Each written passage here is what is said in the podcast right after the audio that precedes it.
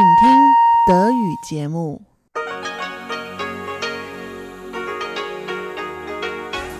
Hier ist Radio Taiwan International.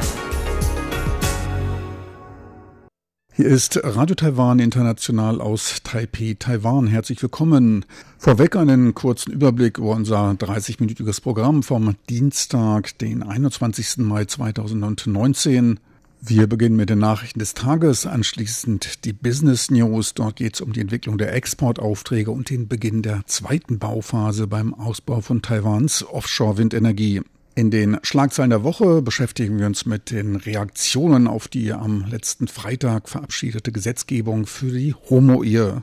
Taiwan ist in diesem Fall in Asien das erste Land, was sich dazu entschlossen hat. Soweit der erste Überblick und nun zu den Nachrichten.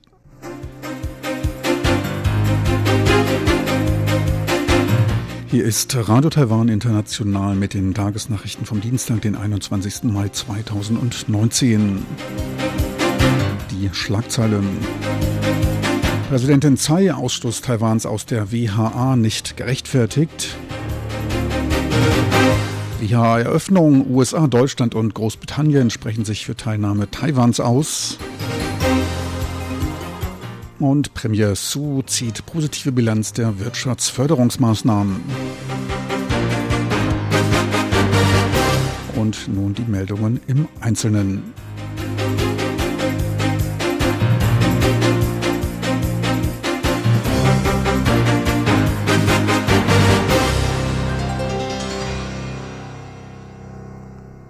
Präsidentin Tsai Ing-wen veröffentlichte nahezu zeitgleich mit der Eröffnung der Weltgesundheitsversammlung WHA in Genf auf einer sozialen Webseite ein Video, in dem sie Taiwans Wunsch an einer Teilnahme der diesjährigen WHA zum Ausdruck brachte.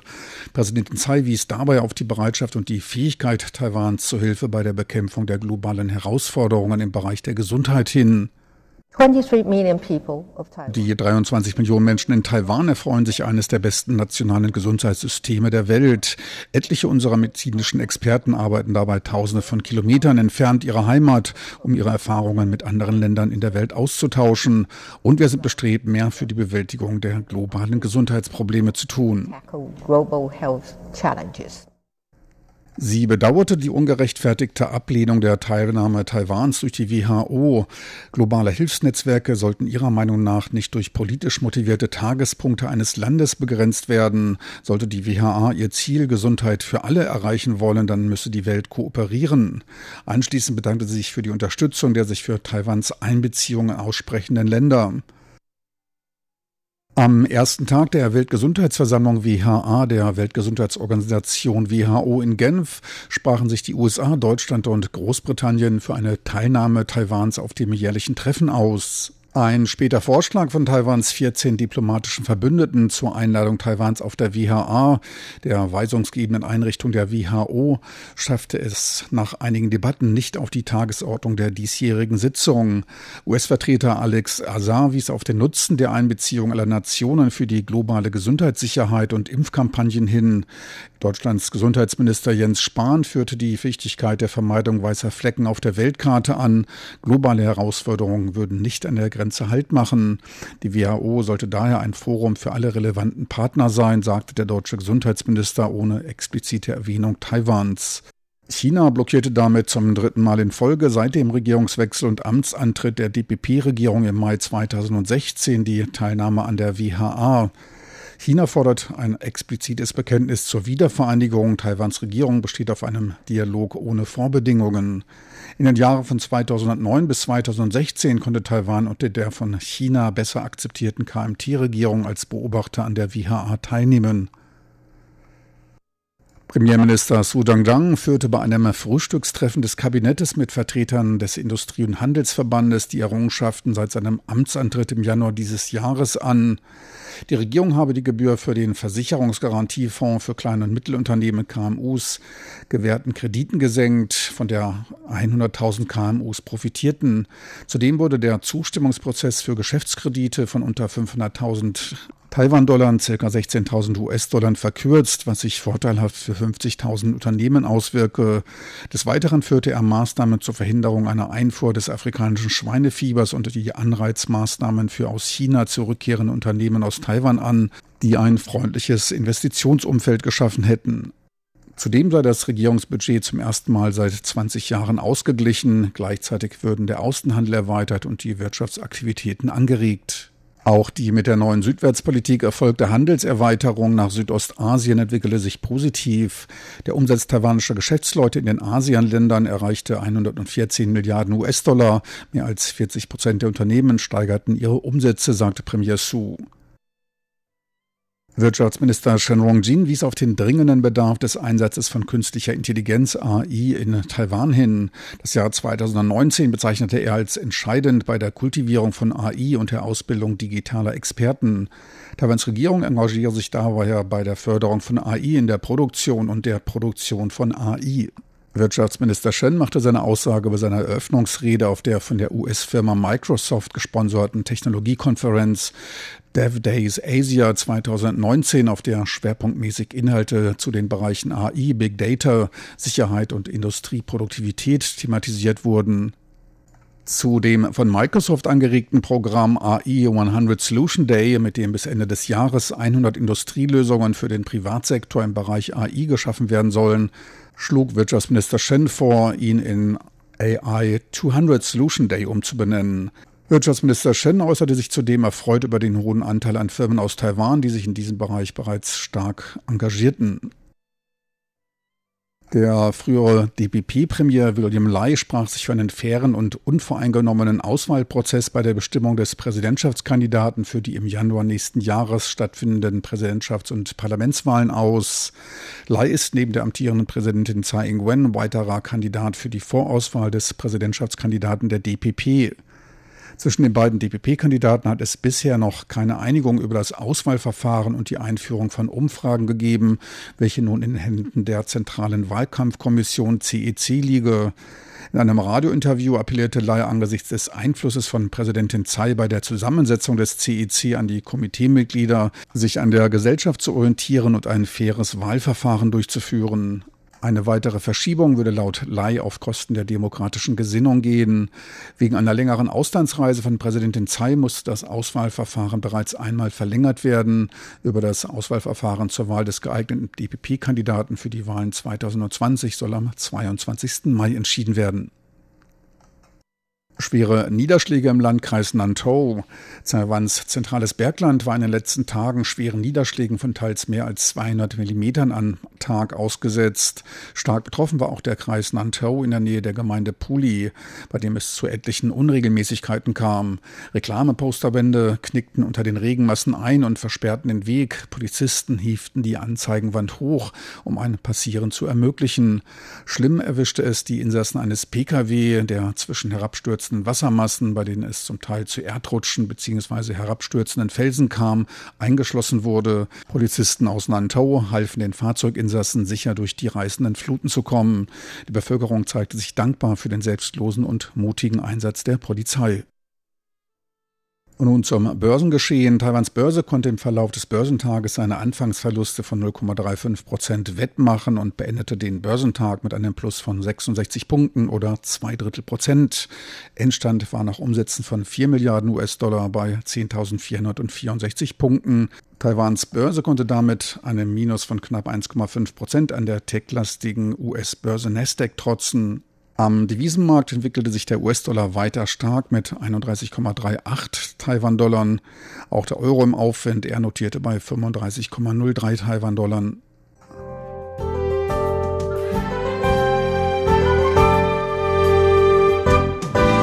Die Wettervorhersage für Mittwoch, den 22. Mai.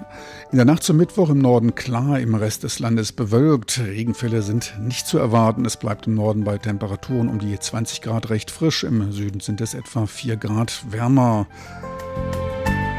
Tagsüber dann landesweit heiter bis wolkig, als auch trocken bei bis zu 28 Grad im Norden und 29 Grad im Süden.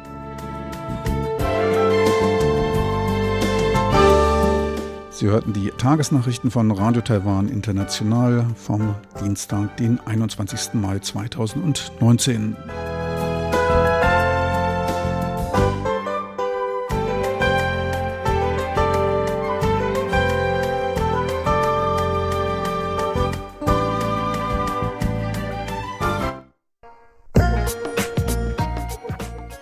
Business News mit Frank Pewitz, Neuestes aus der Welt von Wirtschaft und Konjunktur von Unternehmen und Märkten. Herzlich willkommen zu den Business News. Es begrüßt Sie Frank Pewitz. Themen heute sind der Exportausgang aus dem Ausland und die zweite Phase des Ausbaus der Offshore-Windenergie. Taiwans Auftragseingang aus dem Ausland für den Monat April war im sechsten Monat in Folge rückläufig und lag im Vergleich zum Vorjahr um 3,7 Prozent niedriger bei 37,7 Milliarden US-Dollar. Kleiner Lichtblick, erwartet wurden vom Statistikamt des Wirtschaftsministeriums lediglich 36,5 Milliarden US-Dollar. Für den Rückgang im Jahresvergleich wurden die allgemeine wirtschaftliche Abschwächung und Anpassungen bei den Lagerbeständen angeführt. Rekordauftragseingänge meldeten allerdings die Hersteller von Info- und Kommunikationsgeräten. Diese legten um 3,3 Prozent zu und erreichten 10,5 Milliarden US-Dollar, ein Anteil von 28 Prozent am gesamten Auftragseingang. Die Nachfrage für Smartphones, Notebook-Computer und Netzwerk-Kommunikationsausrüstung zog wieder an, so das Ministerium. Der Elektroniksektor wiederum gab um 4,6 Prozent auf 9,7 Milliarden US-Dollar nach, unter anderem durch Anpassungen der Lagerbestände im Halbleiterbereich. Damit entfielen 53,7 Prozent der Aufträge auf die Informations- und Kommunikationsindustrie und die Elektroindustrie. Bei der Optoelektronik machte sich die nachgebende Nachfrage bei Großbildschirmen und der durch erhöhte Produktion in China ausgelöste Preisrückgang bemerkbar. Beide Faktoren ließen die Nachfrage wertmäßig um 8,9 Prozent auf 1,8 Milliarden US-Dollar sinken. Ferner sorgten höhere Zölle in den USA und der Europäischen Union für eine sinkende Nachfrage bei Stahl, was auch die Preise sinken ließ. Der Auftragseingang war damit um 9,4 Prozent niedriger als im Vorjahr. Der US-China-Handelskrieg machte sich beim Auftragseingang für Kunststoff und Gummi bemerkbar. Er gab um 6,8 Prozent nach. Bei chemischen Produkten verringerten sich die Auftragseingänge um ein Achtel. Besonders stark waren Taiwans Maschinenbauer von dem Handelsstreit betroffen. Chinesische Produzenten zeigten sich deutlich zurückhaltender bei der Anschaffung von Ausrüstungstechnologie, was den Auftragseingang um fast 22 Prozent nachgeben ließ. Sollten die USA die Zölle auf einen größeren Bereich von chinesischen Waren einschließlich Smartphones und Computern ausweiten, würde dies den Export betreffen. Wirtschaftsminister Shen Rongji sagte, dass mögliche US-Sanktionen auf Produkte des chinesischen Herstellers Huawei Taiwans Smartphone-Lieferkette stark treffen würde und zu einer Neuorientierung auf andere Kunden führen würde. Größter Auftraggeber bei Marktbetrachtung waren erneut die USA mit 10,25 Milliarden US-Dollar, vor China einschließlich Hongkong mit 9,5 Milliarden US-Dollar. Auf Europa entfielen 7,7 Milliarden US-Dollar des Auftragseinganges, auf die Asienländer 3,5 Milliarden und Japan 2,2 Milliarden US-Dollar.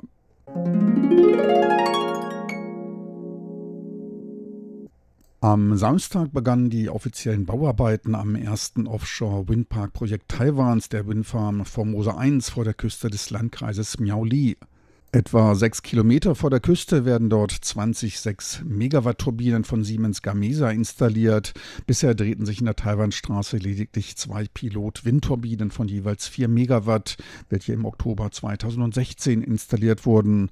Die Gesamtkapazität von Taiwans erster Offshore-Windfarm wird damit bei 128 Megawatt liegen. Das Projekt wird gemeinsam vom dänischen Entwickler und Windfarmbauer Ørsted und der Swancore Renewable Energy Corporation, einer Tochtergesellschaft der Swancore Hauptgruppe aus der Chemiebranche, einem Hersteller von Harzen, durchgeführt.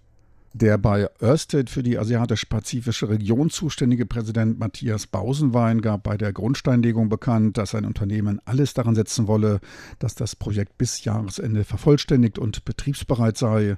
Der Swanker Renewable Energy Vorsitzende Robert Tsai sagte, dass sein Unternehmen das Projekt bei der Entwicklung der Städte und dem Aufbau führen werde. Bis zum Jahr 2025 hat sich Taiwan zum Ziel gesetzt, 5,5 Gigawatt an Offshore-Windkapazitäten aufgebaut zu haben, um die bis dahin an das Ende ihrer Betriebsdauer gekommenen AKWs zu ersetzen. Weiteres umweltfreundliches Standbein der Energieversorgung sollen bis dahin 20 Gigawatt an installierten Solarenergiekapazitäten werden.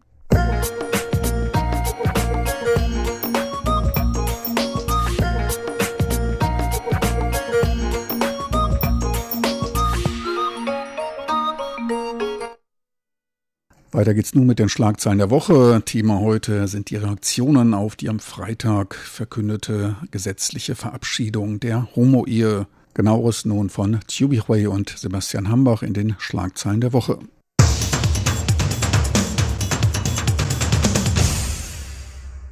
Herzlich willkommen, liebe Hörerinnen und Hörer, zu unserer Sendung Schlagzeilen der Woche. Am Mikrofon begrüßen Sie Sebastian Hambach und Chobi Hui.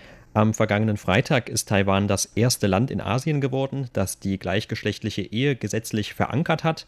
Unter Protesten von Fürsprechern, aber auch Gegnern, es hatten sich wohl bis zu 40.000 Menschen um das Parlament versammelt, wurde dieses Gesetz als letztlich verabschiedet.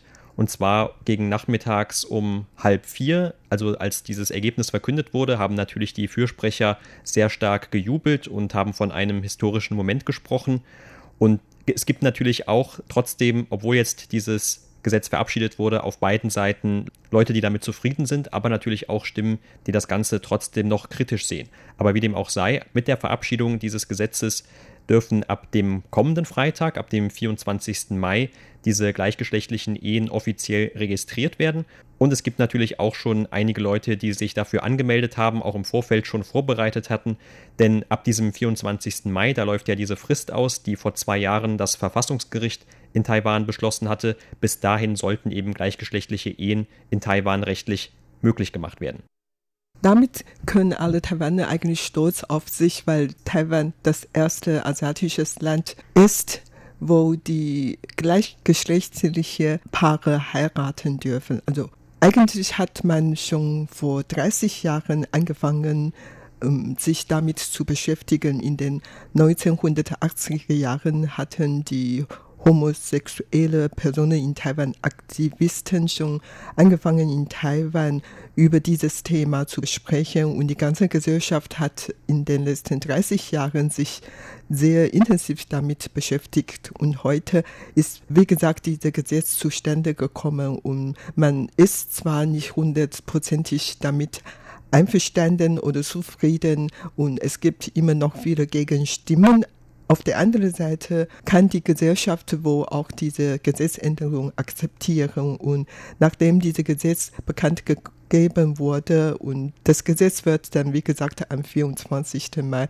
in Kraft treten, dann in der Gesellschaft hat man zwar noch darüber diskutiert, aber die Gegenstimme waren eigentlich nicht wirklich so laut gewesen. Überhaupt, das ist schon wirklich ein Sieg für diese relativ liberale Gesellschaft in Taiwan. Also wie gesagt, es gibt ja hinten und wieder und Tauziehen und zum Beispiel im vergangenen Jahr, da gab es ein Referendum. In diesem Referendum wurde einiges über dieses Thema abgestimmt und zwar mehr als sieben Millionen Leute hatten damals sich gegen eine Homo-Ehe ausgesprochen. Allerdings waren die meisten Leute nicht gegen ein Zusammensein der homosexuellen Personen, sondern gegen eine Ehe. Und heute ist diese Sondergesetz verabschiedet worden. Also das ist kein Zivilrechtsbuch geändert, sondern ein neues Sondergesetz eingerichtet worden. Und wie gesagt, man ist zwar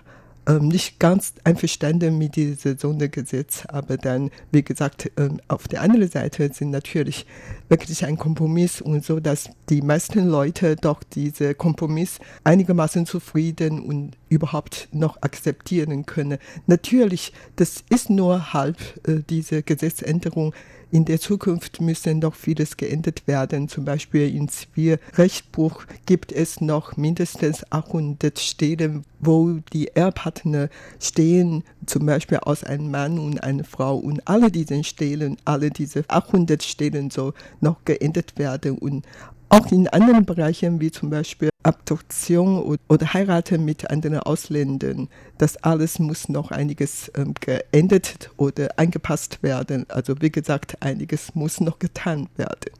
Ja, und weil jetzt eben auch diese Änderungen noch notwendig wären, hatten ja auch die Fürsprecher damals gesagt, also die Aktivisten zumal, die sich dafür eingesetzt haben und die ja auch überhaupt diese Verfassungsinterpretation zum Laufen gebracht haben, die dann zu dieser grundlegenden Entscheidung 2017 geführt hat. Die wollten ja eigentlich, dass einfach nur die bestehende Gesetzeslage angepasst wird und dann eben dieser Verweis von Mann und Frau geändert wird auf irgendeine neutralere Variante oder da gab es verschiedene Vorschläge. Man hätte vielleicht Mann und Frau auch stehen lassen können und dann einfach auch noch erweitern können um eben zu zeigen, dass das nicht die einzige Möglichkeit ist, unter der man dann eine Ehe verstehen kann, wie man eine Ehe definieren kann. Aber das wurde dann zum Beispiel auch von diesem Referendum ja abgelehnt. Da hat sich dann doch eine Mehrheit dafür ausgesprochen, der Taiwaner, dass man dieses Konzept von Mann und Frau als Grunddefinition einer Ehe stehen lassen müsste. Und das hat ja auch damals die Regierung sehr in die Bredouille gebracht. Also wie geht man jetzt auf der einen Seite mit dieser Verfassungsinterpretation um, auf der anderen Seite mit diesem Referendumergebnis, das ja auch bindend ist, wenn sich das so speziell auch auf einen bestimmten Gesetzesteil bezieht. Aber das war jetzt eben das Problem, für das es in den letzten zwei Jahren eine Lösung zu finden galt. Und dieses Sondergesetz, was man jetzt hatte, stellt dann eben diesen Kompromiss dar. Aber jetzt muss man eben auch noch diese ganzen Änderungen vornehmen. Und das ist natürlich auch ein Grund, warum diese Fürsprecher der gleichgeschlechtlichen Ehe etwas unzufrieden sind. Auf der anderen Seite sind auch die Gegner nicht glücklich, denn auch in diesem neuen Gesetz ist weiterhin an manchen Stellen zumindest von einer Ehe die Rede, auch wenn nicht wörtlich von einer gleichgeschlechtlichen Ehe, also die Wörter in diesem Zusammenhang dort die Rede ist, aber trotzdem das Wort Ehe kommt darin vor und das war ja eigentlich auch etwas, womit man sich damals in diesem Referendum Nummer 10 im vergangenen Jahr wenden wollte. Und wenn man sich genau anschaut, wie jetzt dieses Gesetz am vergangenen Freitag verabschiedet wurde, welche Änderungen es da noch gegeben hat, unter anderem, dann kann man auch sehen, dass dieser Kompromiss bis zum Schluss ausgehandelt wurde und dass es zum Beispiel auch innerhalb der Parteien jeweils da keine klare Meinung zu gab. Also zunächst einmal dieser Entwurf, der verabschiedet wurde, stammt von der Regierung und wurde schon im Februar vorgestellt. Und damals war unter anderem ganz am Anfang im Artikel 2 die Rede davon, dass es sich hierbei eben um eine gleichgeschlechtliche Ehe handelt oder ein Gesetz, das diese ermöglichen soll.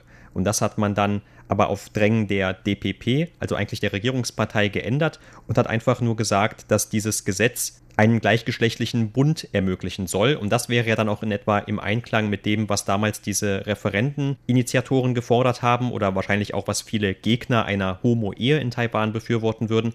Aber dafür kommt an anderer Stelle, nämlich im Artikel 4, dann doch das Wort Ehe vor. Und dann dort wird nämlich geregelt, dass die beiden gleichgeschlechtlichen Partner, nachdem sie ein entsprechendes Zertifikat unterzeichnet haben und nachdem auch zwei Trauzeugen, wie das hier in Taiwan noch üblich ist, die Ehe also bezeugt haben, dass sie dann zu der entsprechenden Verwaltungsbehörde gehen und dort ihre Ehe registrieren lassen. Also hier hat man dann eben doch diesen Begriff. Und das war dann auch ein Grund, warum dann immer noch einige Gegner aus diesen eher konservativen Gruppen gesagt haben, dass es eigentlich jetzt, wenn, wenn man das nicht gemacht hätte, dann wären sie glücklich gewesen. Aber dafür wären natürlich wiederum die Fürsprecher der gleichgeschlechtlichen Ehe nicht glücklich gewesen. Für die ist zumindest, dass das Wort Ehe überhaupt in dem Gesetz erwähnt wird, doch noch so ein Hauch von Gleichheit, der ja eigentlich mit diesem Gesetz überhaupt ermöglicht werden sollte.